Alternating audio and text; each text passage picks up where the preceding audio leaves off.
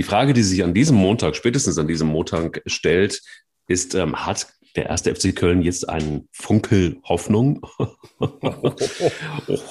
Kleines Wortspiel aus meiner Radiovergangenheit. Und ähm, äh, wer wird der Held des ersten FC Köln? Bleibt der Held? Der Boah. alte Held? Oder? also, ich, nicht besser. ich, würde, ich würde sagen, ja, wahrscheinlich ja, aber wahrscheinlich nicht gut. Dann würde ich sagen, würden sie vielleicht beide vom Wolf gefressen. Komm,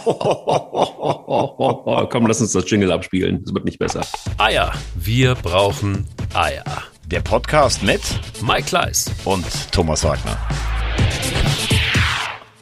Oh Gott, oh Gott. Ja, es tut mir leid. Was soll ich sagen? Was soll ich sagen? Mike, du stehst doch, du stehst doch normalerweise für Ästhetik. Du bist doch das weiße Ballett am Mikrofon. Was hast denn du heute Morgen für Gassenhauer hier rausgeholt? Wahnsinn. Ja, ich bin halt einfach doll. Gieß doll. Also äh. meine, meine allererste Einschätzung, bevor wir dann in die Tiefe gehen. Ja. Ähm, ich habe gestern gedacht, das kann ja eigentlich gar nicht wahr sein, dass man manchmal auch äh, eine Entwicklung tatsächlich auch schon mal als kritischer Journalist vorwegnimmt, dafür vom Verein aufs Übelste beschimpft wird. Ich meine, wir hatten ja die Diskussion mhm. ähm, mit äh, Androhung einer einstweiligen Verfügung, was weiß ich nicht alles, damals im letzten Sommer. Äh, Podcast-Hörer, die schon lange dabei sind, die äh, wissen das ja noch. Ähm, und wir es haben ging damals. Um Thomas Wagner. Es ging um Thomas Wagner. ja. Nein, es ging einfach darum, dass ich ein paar Sachen gesagt habe und du ja auch, was ja. beim FC schief läuft nach Corona und am Ende der letzten Saison. Und eigentlich ist ja fast alles so gekommen, wie wir das gesagt haben. Genau. Der Hauptkritikpunkt war ja damals A, dass der Trainer vielleicht so ein bisschen den Zugriff zur Mannschaft verloren hat, das kann man sogar heute ein bisschen einschränken, werde ich gleich noch drauf kommen. Aber ich habe damals gesagt, Markus Gistol hat auf all seinen Stationen gezeigt, dass er zwar retten kann, aber eine Mannschaft nicht weiterentwickeln kann. Und das hat sich ja leider für alle FC-Fans auf erschreckende Art und Weise gezeigt. Ich muss erstmal zu Gistol sagen, allergrößten Respekt für den Abgang gestern. Das muss ich wirklich sagen. Also sich so zu stellen, obwohl alle schon wissen, dass du eigentlich weg bist, bis zum Schluss sich auch vor die Mannschaft zu stellen. Und die Mannschaft hat ihn auch nicht im Regen stehen lassen. Also die Mannschaft war defensiv und vom Wille immer da. Er hatte einen guten Draht zu den Spielern. Allerdings musst du sagen, wenn du 51 Spieler hast und einen Punkteschnitt von knapp einem Punkt, er ist der schlechteste Trainer der Historie des FC, der mehr als 50 Spieler hat, dann muss man sagen, war diese Kritik vorher schon erlaubt. Und den Vertrag mit diesem Trainer zu äh, verlängern, grenzt an mutwillige Zerstörung und Besserwisserei. Und deshalb muss ich sagen, der ganz klare Hauptschuldige in einem Konglomerat an viel Unfähigkeit und an vielen, die ähm, die schlechte Arbeit beim ersten FC Köln machen, ist für mich an allererster Stelle Horst Held zu nennen. Ja, was soll man dazu sagen? Es gibt natürlich gar nichts, was man dazu sagen muss, glaube ich, jetzt nicht nur zur Personalie, sondern einfach auch zur Entwicklung. Und lassen wir uns das nur vielleicht einfach auch nochmal wirklich ganz klar sagen. Ähm, es gab eben die Situation, dass auch beim ersten FC Köln die Redaktion auf diesem Podcast, ähm, sagen wir mal, vorsichtig äh, gereizt waren. Ähm, vor allen Dingen Horst Held hat sich da ähm, sehr klar positioniert, auch ähm, was unseren Podcast angeht, einfach nur, weil man ein paar Dinge eingeschätzt hat und die sind jetzt genau so gekommen. Jetzt ist es natürlich irgendwie läppsch zu sagen, ja, haben wir doch immer schon gesagt, aber es geht ja auch hier darum, dass es ein Fußball-Podcast ist, der auf der einen Seite launig ist und auch Spaß machen soll, und auf der anderen Seite gibt es ja dann doch auch ein bisschen was an, was man verrückterweise auch Kompetenz nennen könnte, vor allen Dingen bei Thomas Wagner. Ich schwafel ja nur. Und ähm, nein, das stimmt das, nicht. Nein, stimmt natürlich nicht. Aber es ist so, dass, dass ich glaube wirklich, dass ähm, Kritik muss immer angebracht sein und einfach dann, wenn sie fundiert ist. Und ich verstehe nach wie vor nicht, warum man dann äh, am Geisbockheim das ein oder andere Mal so eitel war und sich dieser Kritik nicht gestellt hat. Und da kommt's. Horst Held war, die, war wieder mal auch jetzt gestern derjenige, der sich gleich verschüsst hat und in die Katakomben abgehauen ist, beziehungsweise oben in die äh, VIP-Tribüne, wo wo man dann getagt hat und äh, wo man beschlossen hat, sich von Gistol zu trennen.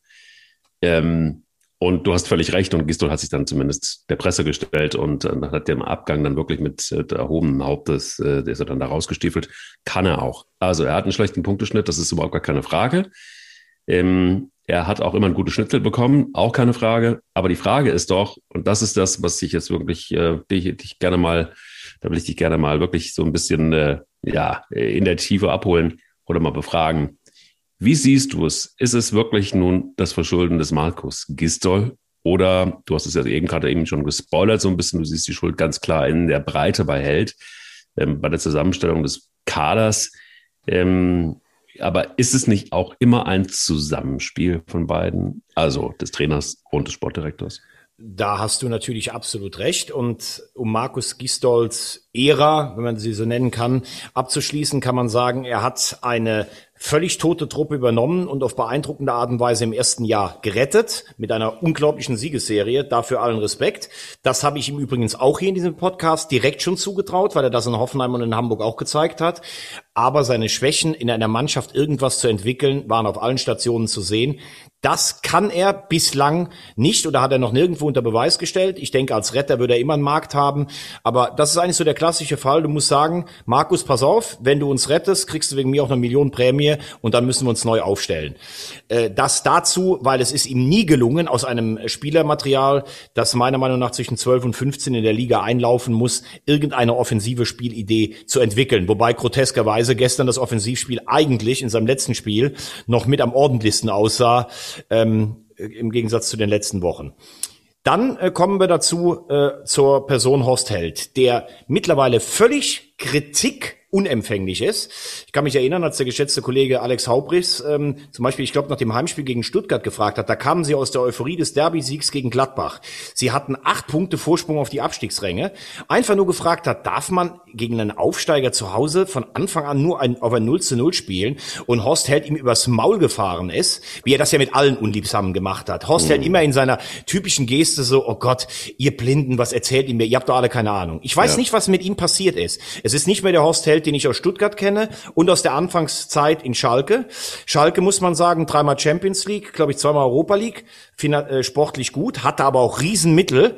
Auch in der Zeit ging schon, ähm, nahm der rasende Verfall von Schalke schon ähm, äh, Formen an. Aber in Hannover, fragt mal, was da nachher an verbrannter Kohle da war. Auch in der Ära Horst Held, der zwar aufgestiegen ist mit einem Topkader mit Breitenreiter, im ersten Jahr, glaube ich, 13. geworden, im zweiten Jahr sang- und klanglos abgestiegen und jetzt in Köln. Also die Bilanz des ähm, Managers oder Sportdirektors Horst Held müssen wir auch in zwei Phasen, in die Frühphase Stuttgart und der Anfang in Schalke und das andere teilen. Und er hat, obwohl er Cordoba natürlich verloren hat, er hat 20 Millionen investiert. Ich glaube, das ist das höchst, siebthöchste Invest in der Bundesliga. Es wird immer so getan, als wenn der FC die kleine graue Maus wäre.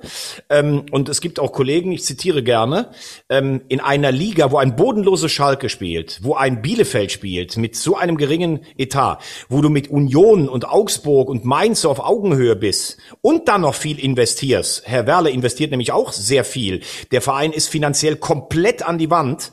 Ähm, und dann so eine Performance abzugeben, und ich mach's nur mal an einer Personalie fest oder an einem Mannschaftsteil, das ist der Angriff. Modest, erst unter Riesen Zinnober zurückgeholt, in der Ära Werle, mit einem Zehn-Jahres-Vertrag ausgestattet, dann nie das Vertrauen des Trainers bekommen, weggeschickt, weil er sich in der Kabine, auch wie man hört, nicht gut benommen hat. Erstens. Zweitens. Terodde gehabt. Immer gesagt, ist kein Bundesligaspieler. Bilanz Terodde, 51 Spiele, 10 Tore, macht auf eine Saison runtergerechnet zwischen 6 und 7 Toren. Ich sehe keinen Stürmer beim FC, der 6 bis 7 Tore schießt. Der wird zum HSV geschickt und kriegt noch eine Million dazu. Anderson, weiß jeder in der Branche, knieanfällig, geholt als Sturmführer, war fast ein halbes Jahr verletzt. Toko, dieser Nachwuchsspieler, der Nigerianer aus äh, Lettland, hat für viele Beobachter bislang maximal Drittliganiveau. Dennis gekauft. Oh, den haben wir in Brügge geholt. Champions League erfahrener Spieler. Ich weiß nicht, ob der sich vielleicht für die belgische 100-Meter-Staffel noch äh, ähm, qualifizieren wollte, weil der ist unheimlich schnell und das ist ein Flügelflitzer, aber auch kein, kein äh, Torjäger. Also ein mhm. Spieler, der auch Qualität hat. Also du hast keinen Stürmer. Und wer spielt seit Wochen Stürmer? Du da der eigentlich seine äh, Qualitäten immer auf der Acht gezeigt hat. Also völlig unzureichend zusammengestellt und das dann noch mit einem Trainer garniert, der bisher nie aufgefallen ist, dass er eine offensive Idee hat und dessen Vertrag noch verlängert wurde. Da musst du wirklich sagen, so viele Fehlentscheidungen und dann immer präsig vorgetragen, Hashtag präsig und völlig abperlend und gestützt von einem völlig nicht existenten und irgendwie auch inkompetenten Präsidium, muss ich sagen, das Erscheinungsbild im Gesamten ist Wahnsinn.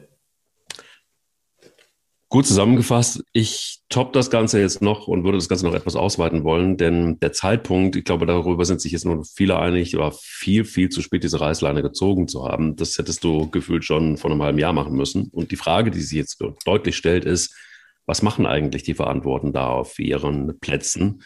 Also sprich, was macht ein Präsident da tatsächlich überhaupt? Wie lange will er noch warten?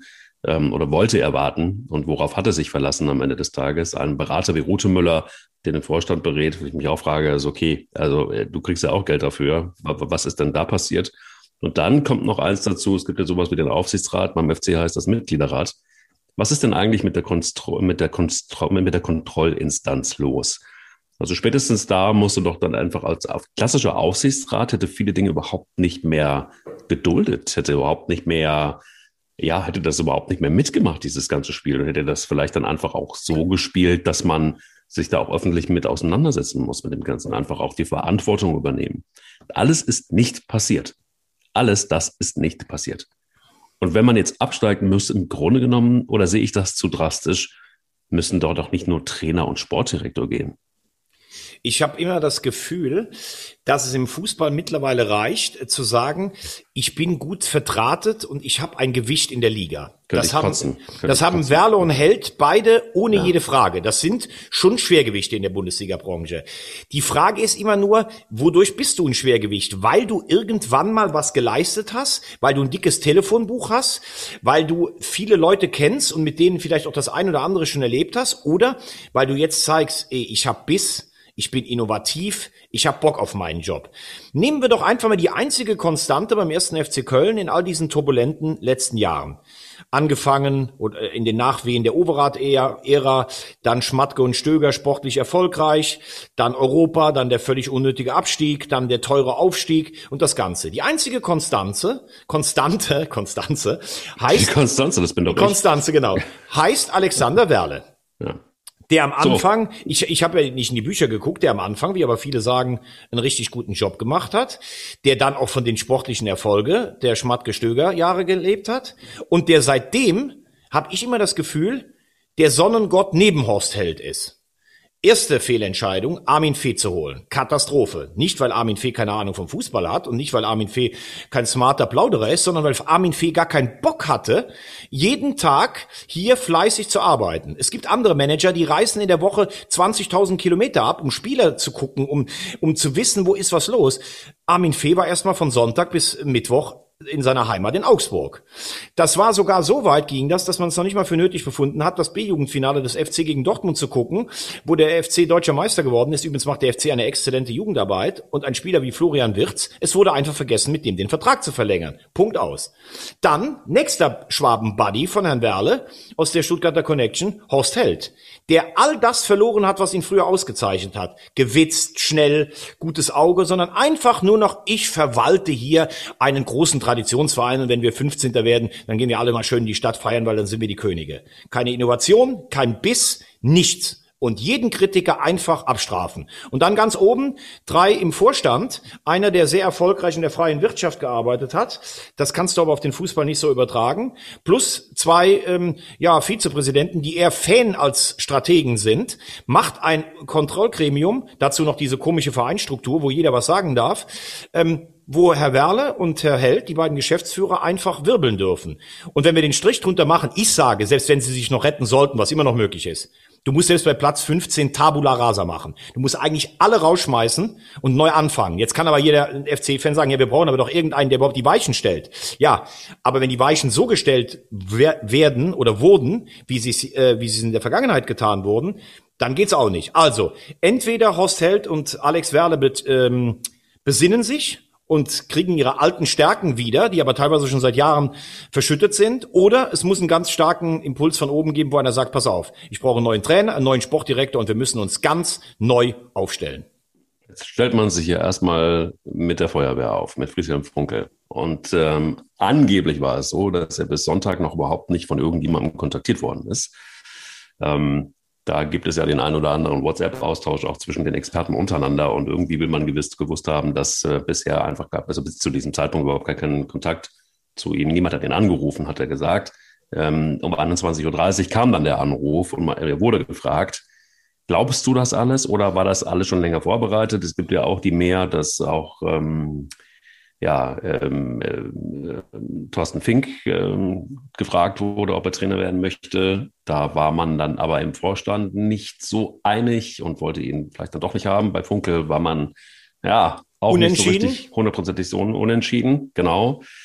Jetzt ist es äh, Friedhelm Funke geworden. Es wird aber auch, und das ist ja auch wieder so eine Kommunikationsmatsche, das wird heute erst bekannt gegeben. Gestern sickerte es aber schon durch. Äh, man wäre sich fast einig. Horst Held spielte auch wieder eine unglückliche Rolle, weil er sich dann auch irgendwie dann verquatscht, rausquatscht, das wegmoderiert, dann doch wieder anmoderiert. Am Montag gibt es eine Ahnung, man, man ist dann schon auf dem Weg.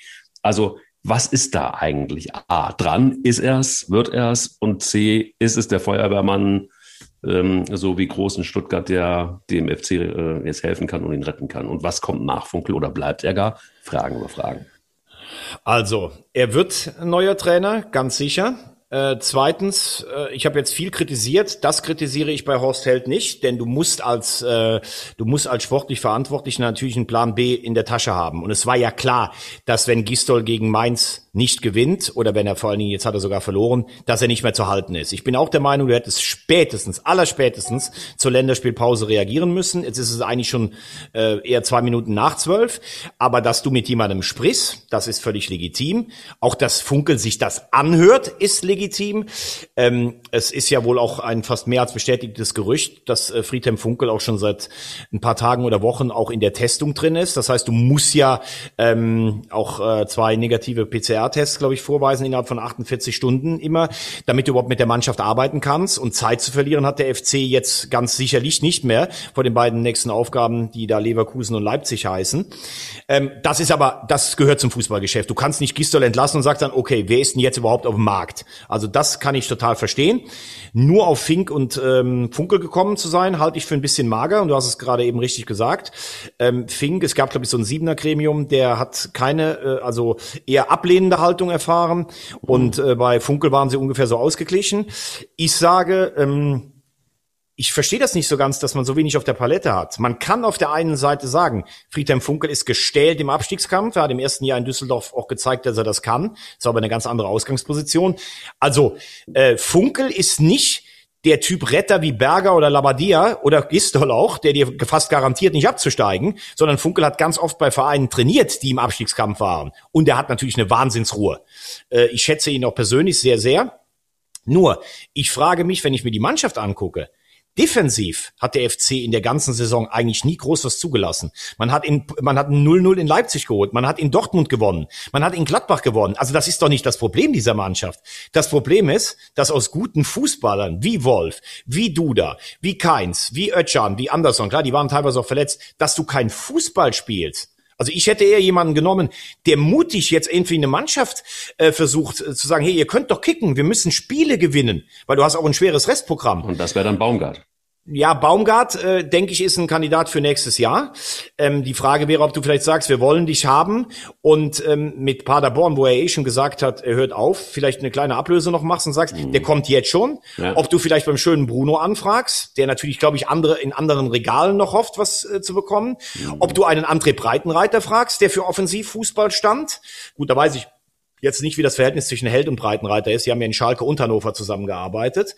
Oder ob du sagst, du nimmst tatsächlich einen Thorsten Fink, weil der auch Risikofußball lebt. Oder du nimmst eine Variante, wo jeder sagt, ja gut, Funkel, der ist gestellt, dann kannst du nehmen, um dich selber aus der Schusslinie zu nehmen. Aber nochmal, das Problem des ersten FC Köln ist nicht die Defensive. Weil Funkel würde jetzt normalerweise sagen, ich mache erstmal hinten den Laden dicht, sondern das ist die Offensive. Klar kannst du aber auch immer sagen, vielleicht bringt der irgendeinen Impuls, steht lange 1-1 im Derby am Samstag in Leverkusen, ein abgefälschter Freistoß, du machst das 2-1 dann hast du alles richtig gemacht. Also Funkel sicherlich keine falsche Lösung, zumal ich ihn, wie gesagt, auch menschlich schätze, aber ich glaube, ich hätte mich eher in einem anderen Segment, und zwar im Offensivbereich, hätte ich mich eher bedient. Ja, okay. Also lass uns mal ein bisschen in der Glaskugel gucken. Also das bedeutet, Funkel übernimmt jetzt, Funkel zieht's durch und ähm, Nein, Funkel ja. hört auf jeden Fall am Ende der Saison auf. So, also das wäre die erste Frage. Also das heißt, ja. du bist sicher, das macht er bis zum Ende der Saison und dann, ähm, selbst genau. wenn er den, den Verein rettet, wenn er die Mannschaft rettet, wenn die äh, genau Ja, dann bauen okay. sie ihm ein kleines Denkmal, wenn er sie rettet, und dann kann er sich mit dem guten Gefühl zurückziehen. Und dann, ähm, bei ihm ist es ja auch so, er hat ja eigentlich gesagt, er hört auf. Und er hat das in meiner, in unserer Sendung 100% äh, Bundesliga vor ein paar Wochen eigentlich eindrucksvoll erklärt. Er hat gesagt, klar, äh, er, er war immer ein Typ, der sehr viel gemacht hat und er hat sein Häuschen auf Mallorca und immer sehr viel Sport. Vieles kannst du gar nicht machen. Ihm wird es irgendwann auch langweilig ohne Fußball oder Aktivität. Und deshalb das jetzt für knapp äh, anderthalb Monate zu machen. Also der wird's machen, wenn er sie rettet, ist er ähm, hat er ein, ein kleines weiteres Heldenepos geschrieben hier in Köln nach dem Aufstieg damals. Wenn er es nicht schafft, sagen alle, gut, der konnte auch nichts mehr retten. Also für ihn eigentlich auch gar kein großes Risiko, aber er hört auch am Ende der Saison. Das ist etwas, was ich nicht so hundertprozentig glaube. Es gibt einen Indikator, also wenn, wenn mir jemand erzählt, ähm, er ist nicht angerufen worden bisher und dann erst um Nein, das hat er, das stimmt so nicht. Er hat gestern gesagt, er ist Doch? nach dem Spiel nicht angerufen worden. Er hat nie geleugnet, dass es in der Vergangenheit schon Kontakt gab. Gestern hat er gesagt, es gab keinen Kontakt gestern im Laufe rund um das Spiel und nach dem Spiel. Und das glaube ich ihm auch sogar. Das war zehn Minuten nach dem Spiel, hat ihn irgendeiner erwischt und da hat, glaube ich, Horst Held ihn noch nicht angerufen. Also das äh, muss ich, da muss ich Friedhelm verteidigen. Okay, sei es so. Dann ist es aber trotzdem so, dass ich mir nicht vorstellen kann, dass sich Friedhelm Funkel darauf einlässt, äh, nur bis zum Ende der Saison. Doch, ich definitiv. Glaube, er will mehr. Ich glaube, er Nein. will mehr. Wenn es denn aber auch so kommen sollte, dass es wirklich genau so ist, wer ist dann der Trainer ab Sommer? Ist es dann tatsächlich Baumgart oder fällt Horst Held dann noch etwas ein, was wir alle total verrückt finden? Und äh, Peter Neuro ist dann endlich ab Sommer da oder nein, auch der, auch der. Das ist ein Scherz jetzt gewesen, also ja. nicht, dass ihr wieder denkt. Nein, aber ähm, die Einfallslosigkeit ist sehr groß. Da bin ich komplett bei dir. Also wenn man Funkel hat und wenn man äh, Fink hat und sonst keine weiteren Alternativen und Vorschläge, dann finde ich, ist jetzt spätestens der Moment da, wo man wirklich als Präsident mal überlegen muss, ist das noch der richtige Sportdirektor? Wenn es so war. Aber wer wird es denn dann ab Sommer? Ja, also ich habe ja schon ein paar Namen genannt. Baumgart kann ich mir in der Tat eigentlich ganz gut vorstellen, weil gerader Typ. Weinziel? Was ist mit Weinziel? Nee, nee, nee. Also das kann ich mir nicht vorstellen. Also, War also, mal im Gespräch. Ja. War mal im Gespräch. Aber glaube ich, hat äh, in Schalke nicht performt, hat in Augsburg einen Riesenjob gemacht, in Schalke eigentlich nicht so performt, in Stuttgart gar nicht performt. Da glaube ich fast eher, dass die, äh, aber klar, vielleicht kommt auch jemand auf die Idee. Und der hat damals äh, auch in Regensburg und Augsburg bewiesen, dass er was aufbauen kann. Aber also Baumgart, glaube ich, so ein hemdsärmeliger Typ, der selbst äh, im Winter mit T-Shirt draußen steht, der so ein bisschen die Fans anspricht, kann ich mir vorstellen. Äh, ein Namen, den wir noch gar nicht genannt haben für die neue Saison, ist Peter Stöger, der äh, am Samstag bei den Kollegen von Sky Austria seinen Rückzug zum Saisonende bei Austria Wien in der Doppelfunktion Sportdirektor Trainer angekündigt hat. Ich glaube, der hätte Lust nach Deutschland zurückzukommen, war jetzt ein bisschen vom Trainerkarussell von den Namen runtergefallen und da wäre natürlich diese nostalgische Ader, Mensch, unter dem haben wir doch Erfolg gehabt. Ich glaube, die Fanszene ist so ein bisschen gespalten. Äh, viele erinnern sich äh, an die großen Erfolge, viele erinnern sich aber so ein bisschen an das Ende und sagen, naja, das war doch eher pragmatischer Fußball und jetzt gar nicht so schöner Fußball und sowas aufgebackenes oder aufgewärmtes ist ja oft nicht so gut. Ich glaube, der Vorteil von Stöger ist aber, er ist immer ein Typ, der sich am Machbaren, Machbaren orientiert. Also selbst wenn sie absteigen würden, würde er sagen, okay, wenig Geld da, da versuche ich ein bisschen die Jugend zu formen. Ist mir als Typ her auch sehr, sehr sympathisch. Also ich glaube, das sind zwei, die auf jeden Fall in der Verlosung sind. Fink, denke ich, ist dann eher raus bei dem Votum gestern Breitenreiter bei Sky gesehen, habe ich gedacht, das wäre auch jemand, glaube ich, der ein bisschen für aktiven Fußball steht, mit Hannover auch schon gezeigt hat, in der Favoritenrolle aufzusteigen. Denn der FC wäre ja in der zweiten Liga dann sicherlich mit Schalke äh, in der Favoritenrolle. Und ähm, das gilt natürlich auch für den Fall, dass du die Klasse hältst. Da muss ja auch was entwickelt werden. Also das wären die Kandidaten.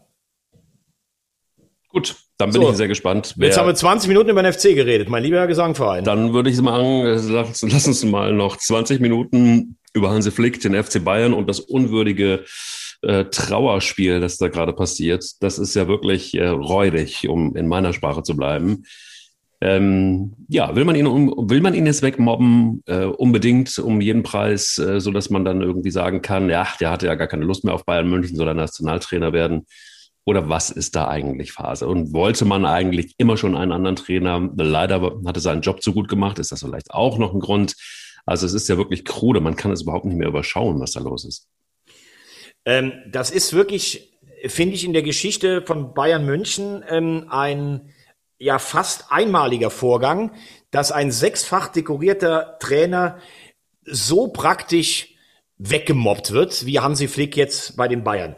Die Bayern haben ja immer schon gerne nachgetreten gegen Leute, die nicht zu ihnen gekommen sind. Da wurde dann irgendwas erzählt, der und diejenigen hätten eine Klausel verlangt und man wäre ja gar nicht an denen interessiert gewesen. Also wenn du den Bayern absagst, waren sie immer persönlich beleidigt und haben dann die Leute auch schlecht äh, aussehen lassen. Hier wird ein höchst erfolgreicher Trainer einfach, wie, wie soll ich das sagen, auf ziemlich uncharmante und üble Weise aus seinem Amt raus komplimentiert. Also, erster Fakt ist, zwischen Hansi Flick und Hasan Salihamidzic geht gar nichts. Die mhm. beiden können sich einfach nicht leiden. Das gibt's immer im Leben, das ist so, ähm, aber sie schaffen es noch nicht mal, sich professionell zusammenzuraufen. Und das Paradoxe ist, Hansi Flick wurde ja verpflichtet, nach einer bis dahin alles andere als schillernden Trainerkarriere, also als Co. ist er natürlich Weltmeister geworden, aber in mhm. verantwortlicher Position, um eine Notvariante für das Scheitern von Nico Kovac in petto zu haben. Es kam genauso und Flick hat dermaßen geliefert, wie man mehr gar nicht liefern kann. Ich habe damals schon gesagt, vielleicht hat's auch gereicht, Müller wieder zurückzuholen, vielleicht hat's gereicht, zwei, drei Stellschrauben zu drehen. Und es hat sich ein Lauf auch in dieser komischen Corona-Saison entwickelt. Und ich habe vor drei Wochen, da wurde ich aufs Höchste beleidigt von vielen Bayern-Fans bei Sky 90 gesagt, ich persönlich habe den Eindruck, dass die Bayern selbst Flick gar nicht in der, im Regal eines Guardiola oder eines ähm, Klopp sehen, sondern eher so richtiger Mann am richtigen Ort zur richtigen Zeit, aber Glanz und Klemmer und eine Ära prägen weiß ich gar nicht, ob der das kann. Deshalb brauchen wir den gar nicht so unbedingt. Ich glaube, das ist die vorherrschende Meinung bei den Bayern. Und jetzt aber die Frage, wie bekommst du das hin, so einen erfolgreichen Sympathieträger, denn Flick ist ja unheimlich ähm, beliebt, zu entsorgen, ohne dass der Verein zu großen Schaden nimmt. Und das schaffen sie einfach nicht, weil Flick und Brazzo sich einfach nicht riechen können. Das geht äh, darüber, über, also am meisten entzündet sich das Ganze an Personalien. Flick, Flick hätte gerne lieber gestanden, ja, ich, ich war ein freudscher Versprecher, ich dachte, du lachst nicht. Also, Hansi Flick mit L möchte gerne gestandene Spieler, der möchte Alternativen, der möchte einen breiten Kader haben, vor allen Dingen für diese Corona-Hatz. Und er bekommt immer irgendwelche Spieler wie Saar, wie Rocker, ähm, die, wenn man drauf guckt, außer Choupo-Moting, eigentlich dem FC Bayern nichts bringen. Spieler wie Thiago und Alaba gehen weg. Alaba, haben wir auch drüber geredet, kann ich verstehen, war vielleicht wirklich auch zu teuer. Aber an solchen Personalien hat sich das entzündelt. Auch an der Personalie Nübel. Salihamidzic wollte ihn unbedingt als Nachfolger von Neuer. Flix mhm. sieht nicht ein, ihm ab und zu mal ein paar Spiele zu geben, wie das eigentlich vereinbart war. Jetzt will Nübel sich ausleihen lassen. Haben wir übrigens auch hier in dem Podcast alles schon besprochen. Also es knirscht an allen äh, Ecken und Enden. Und sie machen ja sogar noch nicht mal äh, Halt davor, sich im Mannschaftsbus zu beleidigen. Wie Flick, der Salihamidzic, das geht übrigens auch nicht, das ist sein Vorgesetzter, zu beleidigen im Bus. Da hat er sich dann dafür entschuldigt. Äh, geht auch nicht. Brazzo lässt auch keine Gelegenheit aus, äh, im engsten Freundeskreis oder im, mehr oder weniger engen Kreis über Flick schlecht zu reden. Also, es passt einfach nicht und natürlich werden die in dieser Konstellation nicht in die neue Saison gehen. Auch wenn das Herbert Heiner gestern versucht hat, bei Sky 90 so darzustellen. Das ist übrigens auch sowas. Dann wollen die uns immer so äh, Wissen machen, ja, ihr spekuliert immer und sowas. Ne, wir spekulieren alle richtig. Also diese Kombination Flick, Salihamidzic wird es im nächsten Jahr nicht geben. Zwei Varianten. A, Du stellst den Sportdirektor frei. Da muss man aber sagen, Brazzo hat ähm, gerade auch bei Uli Hoeneß immer noch einen, einen großen Fürsprecher und er macht es insgesamt auch gar nicht so schlecht wie seine vielen unglücklichen ähm, unglücklichen Auftritte äh, so irgendwie vor Mikrofon äh, so zu deuten sind. Also er hat sicherlich auch seinen Anteil an diesem, äh, an diesem Erfolg, obwohl er auch in vielen Personalentscheidungen daneben lag. Aber er, er hat diese Bayern-DNA, er lebt diesen Verein. Und ich glaube, auf den wollen sie nicht so schnell verzichten wie auf den Trainer, der eigentlich alles richtig gemacht hat und der jetzt vielleicht als Meister dann nochmal gehen kann. Die Frage ist, ob sie morgen in Paris weiterkommen, wenn sie in Paris ausscheiden. Ich glaube, dann knallt's richtig. Und ich denke nach wie vor, dass deshalb der Weg äh, für Hansi Flick zum DFB frei ist. Ich verstehe mich, ich verstehe nur nicht, warum die Bayern das nicht viel eleganter machen. Man hätte doch sagen können, boah, der hat so viele Erfolge gehabt, aber Hansi Flick, der hat jetzt wirklich auch noch den Traum zur Nationalmannschaft zurückzukehren. Wir, die Bayern, geben ihn schweren Herzens zum Wohl des deutschen Fußballs frei. Das ist doch normal auch immer ihr Reden. Also das ist gerade im Moment ein Kommunikationsdesaster vom Allerfeinsten und ich finde, da stehen alle als Verlierer da bei den Bayern stehen alle da und ähm, vor allen Dingen sind auch alle bestätigt am Ende des Tages. Das genau. ist das, was mir irgendwie nicht so richtig in den Kopf will, dass man sich überhaupt auf diese fast ja schon öffentliche Debatte einlässt. Übrigens gilt das auch für Flick, ähm, der, der sich da tatsächlich auch positioniert und da dagegen hält und auch öffentlich dagegen hält. Und das ist etwas, wo ich denke, so, warum muss man das machen? Ähm, äh, da ist er, glaube ich, clever genug, um sowas äh, bleiben zu lassen und sich auf, auf solche Spielchen nicht einzulassen. Vielleicht muss er sich aber auch positionieren. Ganz toller Punkt von dir, Mike, wenn ich dir da bestätigen darf. Äh, Sie versuchen ja beide noch nicht mal ihre, ihr schlechtes Verhältnis zu kaschieren. Also Ja. Flick sagt ja ganz klar, glauben Sie, mir macht das Spaß hier und sowas. Vollkommen richtig beobachtet von dir. Ja, und das ist vielleicht das, was, was mich am meisten nervt. Das ist irgendwie, irgendwann sollte es mal einen geben, der, der, der clever ist und der klüger ist. Aber das scheint da nicht der Fall zu sein. Und dann dann bin ich jetzt komplett bei dir. Das äh, wird eventuell einfach auch unter anderem zum Aus gegen den PSG führen. Und äh, du kennst ja meine Prognose, dass PSG die Champions League gewinnt. Also ich bin auf meinem Weg. Ähm, denke Das, aber ist, trotzdem, das ist aber noch nicht durch. Nee, nee, das Bayern, Bayern durch. können natürlich auch 2-0 in Paris gewinnen. Da sind wir uns, glaube ich, einig. Definitiv. Ich glaube, das sind wir noch lange nicht. Wo wir aber, glaube ich, schon kurz davor sind, ist, dass Hansi, Hansi Flick de, de facto nicht mehr Trainer sein wird im Sommer. Und die, dann die spannende Frage, wer wird es denn dann werden? Und äh, die spannende Frage zwei, nämlich wird Hansi Flick dann Nachfolger von Jogi Löw? Glaubst du es oder glaubst du es nicht? Oder ist Rangnick, ja, ist Rangnick die tragische Person einmal mehr innerhalb der letzten Trainerentscheidung, wo er nah dran war, aber knapp vorbeigeschossen hat? Oder wie siehst du es? Also ich finde, äh, dass man definitiv ähm, auch mal den DFB gerade in dem Falle loben muss, den man ja eigentlich für auch relativ wenig in den letzten Monaten und Jahren loben konnte. Ich finde, das macht Bierhoff jetzt völlig unaufgeregt. Gar keine Hektik. Wir spielen die EM erstmal mit Yogi Löwen, dann stellen wir jemand Neuen vor.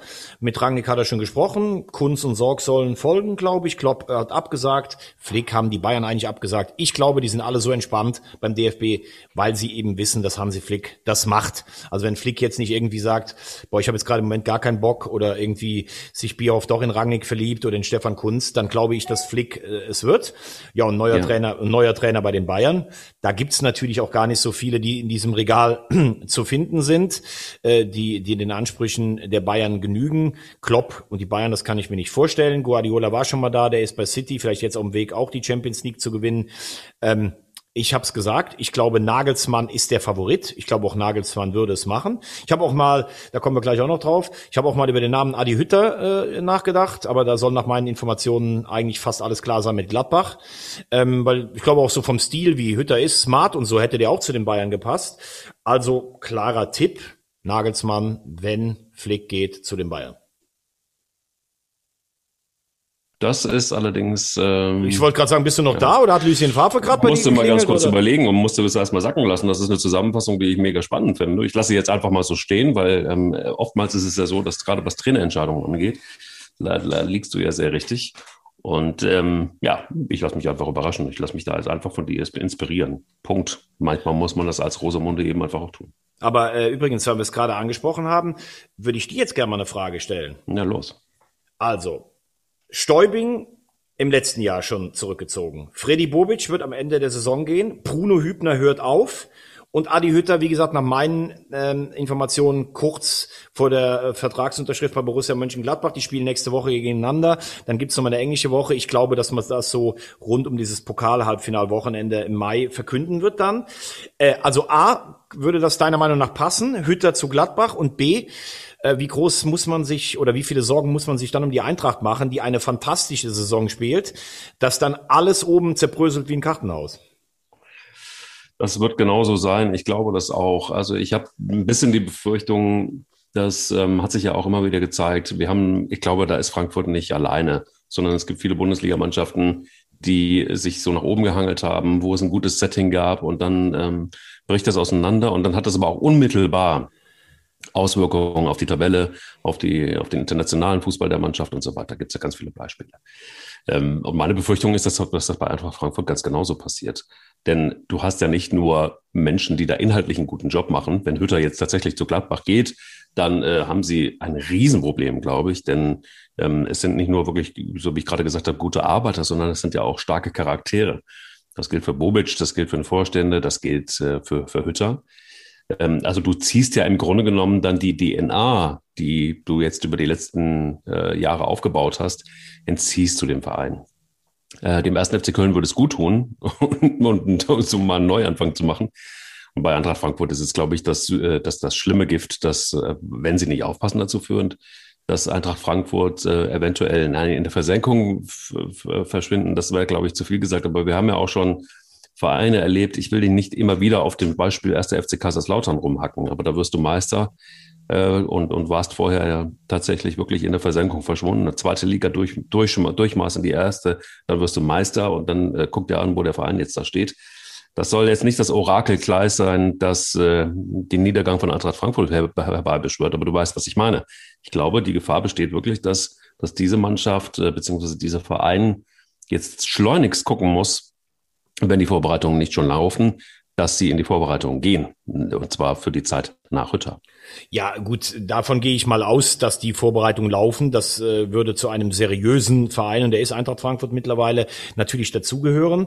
Ähm, Kaiserslautern vielleicht ein bisschen, also einerseits gestattet, andererseits sicherlich andere Voraussetzungen. Das war noch die Zeit ähm, Ende der 80er, da haben die ja in Lautern gedacht, sie können wirklich mit den Bayern und mit der Champions League, wo sie auch gespielt haben, mit dem Hochadel Gassi gehen. Ähm, und äh, du hast natürlich in Kaiserslautern eine ganz andere Infrastruktur als auch äh, finanzielle Voraussetzungen als in Frankfurt. Aber du hast in einem vollkommen recht. Ich finde es schon hart, dass vier äh, prägende Köpfe und Charaktere innerhalb von einer Saison aufhören. Also das ist schon ein fast nie gewesener Vorgang. Du hast oft, dass ein Erfolgstrainer dir weggekauft wird und dann ist aber zumindestens der Sportchef noch da, der dann die Weichen mit einer neuen per Person stellt. Oder aber der äh, Vorstand geht weg und du hast aber den Trainer als Rettungsanker, der mit einem anderen Mann im Sport, wie das zum Beispiel Hütter gewesen wäre, ähm, Hübner gewesen wäre, dann einfach etwas aufbauen kann, gemeinsam mit einem neuen. Also hier bricht dir erstmal Bobic weg, der sicherlich, ich habe es gesagt, ich finde seinen Abschied nicht gut vom Stil, aber der hat überragende Arbeit geleistet, kann man gar nicht hoch genug einschätzen. Seine rechte Hand, der Scout Ben Manga bleibt, der wird so ein bisschen wahrscheinlich in die Hübner-Rolle reinrutschen, aber Hübner selbst auch, vielleicht manchmal so ein bisschen unterschätzt im Schatten von Bobic. Guter Mann, immer gute Transfers getätigt, wird auch fehlen, auch so, der so ein bisschen auch das hessische Idiom dieses Vereins bedient. Und Hütter, habe ich gesagt, für mich einer der Top-3-Trainer. Also wenn der geht, das ist schon brachial, vor, vor allen Dingen. Du musst natürlich jetzt ganz schön viel Eier und Selbstvertrauen haben, dich da hinzusetzen. Also du gehst nach der erfolgreichsten Ära der Neuzeit, gehst du zu Frankfurt als Sportvorstand oder als Trainer und du läufst ja wirklich Gefahr, dass das auch mit der Dreifachbelastung dann mit der Champions League, das kann ja auch in die Hose gehen. Klar werden jetzt viele sagen, da sind finanziell ein paar Mittel, vielleicht bleibt äh, Silva da, vielleicht, vielleicht bleibt Kostic, dann hast du eine gute Mannschaft, da kann man nur hoffen, dass die nicht noch weggekauft wird, aber du brauchst ganz schöne Eier, um das jetzt zu machen. Und Hütter selber, Hütter selbst hat in den drei Jahren in Frankfurt fast das Optimum rausgeholt, gekrönt jetzt wahrscheinlich mit der Königsklasse. Und er selbst denkt wahrscheinlich, boah, Darauf kann nichts mehr kommen. Und wenn ich nächstes Jahr, das hat er nämlich in der letzten Saison schon gesehen, als sie zwischendurch im Wintertrainingslager auch mal in Abstiegsgefahr waren, da gab es auch schon kritische Stimmen. So, solcher Lorbeer, der welkt ja so schnell. Und Gladbach ist dann als Verein im Moment natürlich gerade viel schlechter postiert als Frankfurt, aber ich glaube finanziell von den Rahmenbedingungen und mit Eberl, der eine ähnliche Rolle wie Bobic stellt, wahrscheinlich für die Zukunft noch ein Stückchen weiter aufgestellt. Und ich glaube, Hütter will dort dann den Zwischenschritt machen zu einem ganz großen Verein. Ich kann es von ihm oder aus seiner Sicht nachvollziehen. Ich finde es für die Eintracht nur sehr schade, was da im Moment passiert, weil das ist ja eigentlich neben Gladbach die Positivgeschichte der letzten Jahre und wie die Eintracht Fußball spielt, auch am letzten Wochenende gegen Wolfsburg. Das ist ja eigentlich nur eine einzige Liebeserklärung an Fußball. Ist in der Tat so. Die Frage ist aber äh, tatsächlich, wenn wir im direkten ja, Weiterblick auf Dortmund dann mal schauen wollen. Ähm, wir haben ja schon mal ein bisschen drüber gesprochen. Rose zu Dortmund, ähm, der in Gladbach jetzt auch nicht immer so die glücklichste Figur gemacht hat, gegen Hertha das 2-2. Ähm, ist es nach wie vor eine clevere Entscheidung und ist dann ein Hütter, glaube ich, das ist unstrittig, dass er einer Mannschaft wie, wie ähm, Borussia Mönchengladbach helfen kann, ist überhaupt keine Frage. Aber ähm, wird denn dieser Wechsel nicht immer absurder auch für dich? Von äh, Rose zu Dortmund? Naja gut, aber es wäre ja jetzt noch absurder, wenn man ihn jetzt wieder rückgängig machen würde. Das also, in der Tat. Also es wird jetzt sicherlich den einen oder anderen vielleicht auch in Dortmund geben, der denkt, pff, hätten wir vielleicht nicht sogar eher Hütter geholt oder sowas, aber du musst ja eigentlich auch als handelnde Person davon überzeugt sein. Ich glaube, dass Chance und Risiko sich ungefähr die Waage halten. Also ich glaube grundsätzlich, dass Rose ein sehr guter Trainer ist. Das hat er in Salzburg mit dem Gewinn der Champions League der A-Junioren. Das hat er mit dem Halbfinale des Europapokals mit Salzburg eindrucksvoll unter Beweis gestellt. Er hat auch im ersten Jahr in Gladbach einen hervorragenden Job gemacht. Über diesen Negativtrend nach seiner völlig arroganten Aufstellung gegen den FC, schlechte Außendarstellung, die Talfahrt haben wir hier schon uns den Mund fusselig geredet. Ich hätte ja. ihn, ich hätte ihn entlassen. Äh, es gibt immer noch eine Möglichkeit jetzt ähm, eine kleine Chance auf die Europa League, vielleicht eine etwas größere auf die Conference League. Ich weiß gar nicht, ob Gladbach so scharf da drauf ist, aber dann könnte man am Schluss sagen, wir haben Europa noch erreicht, Ende gut, dann doch noch einiges gut. Ähm, ich glaube, man hat sich grundsätzlich in Dortmund so ein bisschen von der Sehnsucht leiten lassen nach eher nach diesen schweren also Tuchel kam, mit dem kamen sie nicht aus. Dann hatten sie die Saison mit Bosch und Stöger, wo es fast einen Totalschaden gab. Dann hatten sie Lucien Favre, der immer geliefert hat, der ihnen aber sicherlich zu zögern, zu zaudern, zu sperrig auch ein bisschen war. Und dann haben sie den Wunder Terzic, der liefert in den Pokalwettbewerben, hat jetzt auch in Stuttgart, haben sie gedreht. Ähm, Übrigens schöne Grüße auch an alle Marco Reus Hater. Das war natürlich sehr schlecht, was er da gegen Frankfurt gemacht hat. Sehr, sehr schlecht. Aber ich finde diese Woche gegen City und Stuttgart zwei richtig gute Auftritte. Wenn er fit ist, kann er immer noch den Unterschied machen. Ähm, aber ich glaube nicht, dass sie in die Champions League kommen. So. Und dann musst du natürlich ganz klar sagen, hast du jetzt Rose? Und ich glaube, dass da schon noch die Sehnsucht ist. Ah, Rose ist Mainzer. Rose ist ein Buddy von Klopp. Rose ist ein cooler Typ. Das könnte so einer sein wie Klopp. Nein, er ist kein Klopp. Das sollten sich alle Dortmund-Fans schon vorher mal merken. Klar ist er emotional, klar spielt er einen attraktiven Stil, aber er hat auch eine ganz andere Karriereplanung als Klopp. Klopp war sieben Jahre in Mainz, sieben Jahre in Dortmund, ist jetzt sechs Jahre in Liverpool und Rose immer zwei Jahre, zwei Jahre, zwei Jahre. Und er ist auch nicht so, er ist auch nicht der mitreißende Typ wie Klopp. Er ist cool, ja, und er ist ein guter Trainer. Aber ob das äh, in Dortmund so funktioniert und er wird von Anfang an unter Druck stehen, weil er sehr viel Glaubwürdigkeit verloren hat. Aber gut, als Trainer in Dortmund stehst du eigentlich immer unter Druck. Ich glaube, in Dortmund freuen sie sich auf ihn. Sie wissen aber auch, dass das Ganze natürlich schon eine riskante, riskante Konstellation ist. Gut, Kurzzusammenfassung. Bayern München wird Meister, dabei bleibst du, würde ich mal vermuten. Ja. Und äh, dann hätten wir zu klären, wer ist am Ende Champions League Teilnehmer? Wer wird sich mit der Europa, äh, mit der Euro, Europa League äh, beschäftigen müssen? Also und ich sage, Bayern wird Meister, Leipzig, Wolfsburg und Frankfurt in die Champions League. Dortmund wird Fünfter und äh, spielt ja Pokalfinale gegen Leipzig. Äh, Platz sechs würde ich trotz allem äh, Leverkusen noch in der Vorhand sehen. Und ähm, danach äh, denke ich fast Platz sieben wäre mein Favorit dann wirklich Gladbach, weil du merkst jetzt auch Freiburg schwächelt, Stuttgart, ob die das so lange durchhalten können, auch Union schwächelt ein bisschen gefühlt. Also das sind meine sieben Mannschaften als Tipps. Und jetzt frage ich dich, wer steigt denn ab und wer geht in die Relegation? Also, Arminia Bielefeld ist durch. Hertha BSC muss in die Relegation, der 1. FC Köln und Schalke 04 sind abgestiegen. Oh, das hätte ich jetzt nicht gedacht. Also ich bin äh, bei einem bin ich, äh, nee, bei zwei Sachen äh, bin ich bei dir. Äh, es gibt ja sogar Schalke-Fans, die erleichtert aufgeatmet haben. Das können wir mit einem Satz abhalten. Es war aber wirklich wichtig, dass Kramotzis gestern mal ein Spiel gewonnen hat. Definitiv. Weil sonst hättest du den eigentlich schon am Ende der Saison entsorgen können. Und das war ja auch okay vom Engagement. Also wichtig für ihn selbst. Trotzdem ist Schalke abgestiegen. Mainz hat ein sehr schweres Restprogramm, aber so wie sie spielen, und gestern hatten sie sogar auch das nötige Glück, denke ich auch, dass sie, ähm, die werden irgendwie noch zwei Spiele gewinnen und dann hast du, die haben, glaube ja. ich, jetzt im Moment, was hat Mainz 28 Punkte. 28. 28. Ich glaube, wenn du zwei noch gewinnst, 33 oder 34 reichen Reicht. auf jeden Fall. Ja. ja, so, dann haben wir äh, Hertha, ähm, Bielefeld und den FC.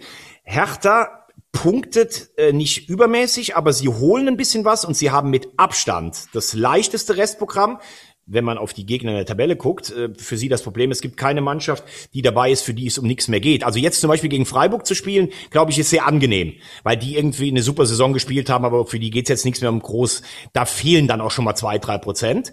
Hertha spielt gegen alle Konkurrenten, aber ich halte den Kader doch für stark genug und sie scheinen es jetzt auch so ein bisschen kapiert zu haben. Also ich glaube, die gehen durch. Das wäre für mich dann das Duell zwischen Bielefeld und Köln um den äh, Relegationsplatz. Bielefeld macht viel aus wenig Möglichkeiten. Der FC hat jetzt Leverkusen, Leipzig, dann ein schweres Auswärtsspiel in Augsburg. Trotzdem, Trainerwechsel kann immer einen Effekt setzen. Also die beiden spielen um die Relegation, würde ich sagen. Mhm. Du darfst aber sogar nicht vergessen, ja. Werder braucht auch noch drei Punkte. Also mit 30 Punkten glaube ich mhm. fast nicht, dass es äh, reicht Gilt die auch mal. Ja, auch das gilt für die auch. Äh, Da ist ja auch eh, Hönes ist da nicht richtig angekommen. Aber Werder die ganze Saison so, ja, wir haben nichts direkt mit den Abstiegsplätzen zu tun, spielen echt auch, muss ich sagen, wirklich einfach wie eine graue Maus. Das tut einem mir selbst, also das tut selbst mir als HSV-Fan äh, weh zu sehen, wie Werder Fußball spielt, weil das ist ja also, völlig chancenlos gegen die Spitzenteams, wenn sie ihre Punkte holen, meistens Das ist grau. bitter, ja. ja, sie haben noch so ein Heimspiel gegen Mainz und sie haben, glaube ich, am letzten Spieltag auch Gladbach noch zu Hause und so. Also das, ich denke nicht, dass Werder absteigt, aber sie, die müssen noch mal nach unten gucken. Augsburg ist für mich trotz der Niederlage Schalke eigentlich durch. Also ein Punkt musst du schon in sechs Spielen noch holen. Ich denke, die Benchmark ist so 32, 33 äh, zumindestens für die Relegation. Das zeigt aber auch, wenn ich das sage, neun oder zehn Punkte müsste der FC holen, um sich zu retten. Also wenn du 33 hast, glaube ich, Genau. dann bist du ganz safe. Das wird bei dem Programm sicherlich nicht ganz einfach. Deshalb würde ich sagen, Bielefeld oder Köln in der Relegation. Der andere steigt ab. Lass uns eins festhalten. Wenn du als Ex-Düsseldorfer den ersten FC Köln übernimmst, dann brauchst du vor allen Dingen jetzt eins, nämlich Ja, Moment, aber Moment, Moment, ganz kurz. Warte, ganz ja, kurz, ja, das bitte, können wir noch. bitte. Wir müssen noch ganz kurz einen Blick in die zweite Liga und tippen Champions League. Aber bist du wirklich? Ja, klar. wirklich? Ich habe gedacht, wir würden heute mal eine Folge machen, wo wir sagen, scheiß auf die Champions League, scheiß auf die zweite Liga. Aber Nein, hey, pass auf. Wir, wir machen jetzt Folgendes. Ich gebe ein Statement noch dazu. verdammt, jetzt war ich mit meinem Ja. richtig guten Ende eigentlich. Machen wir nachher nochmal. Aber pass auf, ich, ich mache jetzt, ich mach jetzt, ich mach jetzt folgenden Vorschlag. Ich sage kurz gut. Mhm. noch was zur zweiten Liga. Eine Nachfrage an dich. Du machst was zur Champions League, eine Nachfrage von mir und dann machen wir das Ganze nochmal. So. Also, ich würde dich jetzt gerne mal fragen. ähm, also, ich glaube, trotz der Niederlage, die ich übrigens getippt habe von Bochum in äh, Paderborn, ich glaube, Bochum ist durch, würde ich schon sagen. Ja, ist so. Ähm, bei meinem Verein ähm, grausam am Freitag. Vor allem, was das Grausame ist, du gewinnst in Bochum, du gewinnst gegen Heidenheim, du spielst eine Stunde Hannover 96, diese große Fußballmarke an die Wand und dann reicht eine halbe Stunde dieses 3 zu 3, um alles wieder zum Einstürzen zu bringen. Wenn ich diese erste Aktion nach 10 Minuten sehe, Duziak und Kittel laufen allein aufs Tor zu und dann dieser Außenriss passt von Duziak, da könnte ich in den Fernseher reinspringen. Sowas Arrogantes, rumgezaubertes von Duziak, den ich eigentlich ganz gut finde als Kicker, keine Seriosität, dann machen sie im Moment ihre vielen Chancen auch nicht rein, weil auch Terodde im Moment, also äh, Terodde ist für mich ein Gott, aber du weißt, was ich meine, der kann ja auch nicht in jedem Spiel treffen. Im Moment hat jetzt auch nicht diesen Lauf, dass da fehlt dann mal ein Stollending und dann reicht Darmstadt ein Konter und du merkst direkt, wie fragil das alles wieder ist. Ähm, ich habe jetzt das erste Mal seit Freitag echt ganz große Zweifel. Ich kann mir auch diesen Fußball nicht mehr angucken. Darmstadt 98 kommt dahin, hey super, wir spielen gegen den großen HSV, wir stellen uns hinten mal rein, kriegen keinen rein, bisschen Glück gehabt, vorn reicht ein Konter. Es ist grauenhaft. Ich kann mir diese Spiele in der zweiten Liga einfach nicht mehr angucken. Ganze Wochenende verdorben. Ähm, dann muss ich sagen, Fürth wirkt stabil, haben natürlich jetzt auch, jetzt kommen diese ganzen Spielausfälle, Sandhausen, Kiel und Karlsruhe in Quarantäne, wobei man hat ja an diesem ersten Mai-Wochenende, wo Pokalhalbfinale ist, da hat man ja noch ein bisschen Puffer. Bei Kiel bin ich ein bisschen skeptisch, wie die jetzt, die werden ja ein irres Programm haben. Also die hatten ja eh schon sieben Spiele in 22 Tagen, jetzt kommen noch mal ein paar Spiele dazu. Äh, gut, und von hinten Heidenheim, Düsseldorf, würde ich jetzt sagen, das reicht eigentlich nicht. Und wenn es reicht, doch noch den HSV oder Fürth einzuholen, dann müssen die beiden ja noch schlechter performen als bisher. Also, ne, Fürth spielt ja gut, aber als der HSV jetzt eh schon in der Krise drin ist. Also, das ist so ein bisschen meine, meine, meine Rechnung. Also, ich würde sagen, Bochum ist durch. Äh, zwischen ähm, Fürth und dem HSV geht es um Platz zwei. Der äh, andere wird wahrscheinlich Dritter, aber beim HSV ist ja auch alles möglich, dass sie, dass sie noch mehr verkacken. Ähm, also dieser Verein treibt mich einfach in den Wahnsinn und trotzdem liebe ich den HSV. Ja, also um es kurz zu machen, der HSV äh, wird es schaffen. Ähm, Ist, ist durch? Nee, der HSV ist noch nicht durch, aber es ist tatsächlich so, dass ich glaube, dass der HSV jetzt eine kleine Delle hat, aber am Ende des Tages, ich möchte den HSV in der ersten Bundesliga wieder haben. Ich glaube auch, dass das Potenzial der Mannschaft durchaus da ist und dementsprechend Da, da bin, bin ich bei dir. Duziak und Kittel, die können auch erste Liga spielen zum Beispiel. So, dementsprechend glaube ich und auch Simon Terodde entgegen dessen, was man da in Köln über ihn erzählt, ist durchaus ein erste Ligaspieler. Also ich könnte mir gut vorstellen, dass sich das noch zum Guten wendet. Insofern bin ich da guter Dinge. Ähm, was den Rest der Tabelle angeht, kann ich dir überhaupt nichts dazu sagen. Aber hey, Dann, dann, ähm, aber ich, dann tippen wir jetzt einfach mal direkt die Champions League, weil dazu kannst du was sagen. Da bin ich gar nicht so schlecht gewesen. Nee, Ja. da warst du wieder richtig gut. Paris Saint-Germain gegen Bayern München. Das wird äh, definitiv ein äh, 2 zu 1 für die PSG werden. FC Chelsea gegen den FC Porto. Ja, da wird Porto aufholen, das wird dann 3 zu 2. Also ein 3 zu 2 Auswärtssieg für Porto in Chelsea. Ja, Gut, aber das reicht ja dann trotzdem nicht, weil Chelsea das Hinspiel 2-0 gewonnen hat. Das stimmt, aber spielen ja in ist- Sevilla, aber Sieg Porto hätte ich jetzt auch nicht gedacht. Okay. Ja, das wird ein Sieg. Dann ähm, Borussia Dortmund gegen Manchester City. Ja, das ist am 14.04. und das wird äh, Dortmund gewinnen. Und dann. Aber wie? Das ist ja Ja, wichtig. das ist die Frage. Aber es gab ein 1 zu 2. Ich würde sagen, es wird ähm, ein 3-1. 3-1 für Dortmund. Ja, ein Befreiungsschlag. Mei. Also übrigens kommt gerade, weil wir es eben gesagt haben, ähm, es ist jetzt auch offiziell, dass äh, Friedhelm Funkel Trainer wird, wird gerade in Guck diesen mal. Sekunden bestätigt. Waren wir dann doch einig. Also 3-1 für Dortmund, mein lieber Mann, der bin ich aber echt von den Socken jetzt. Äh, wobei ich auch sagen muss, die Leistung im Hinspiel war richtig gut, äh, die der BVB gebracht hat. Und äh, Ma- Manchester City hat ja eine Viertelfinalallergie. Also von daher, das ist bemerkenswert. Und äh, Liverpool gegen Real Madrid. Das wird ein sehr klarer ähm, 3-0-Erfolg von äh, Madrid werden. Madrid gewinnt 3 zu 0 in Liverpool. In Liverpool. Boah, das ist aber mal eine schöne Filetierung. Also, dann halte ich fest, das Halbfinale heißt PSG gegen Chelsea und ähm, Borussia Dortmund. Ne, Quatsch. Äh, doch, Moment, was rede ich denn jetzt gerade? Also PSG gegen Borussia Dortmund und das andere heißt Chelsea gegen Real Madrid. So, Richtig. jetzt haben wir es dann. Boah, So äh, da hast du aber mal einen rausgehauen. Du, so wird's kommen. Puh. So, und jetzt kannst du noch mal deinen, weil wir gerade über Friedhelm Funke gesprochen haben.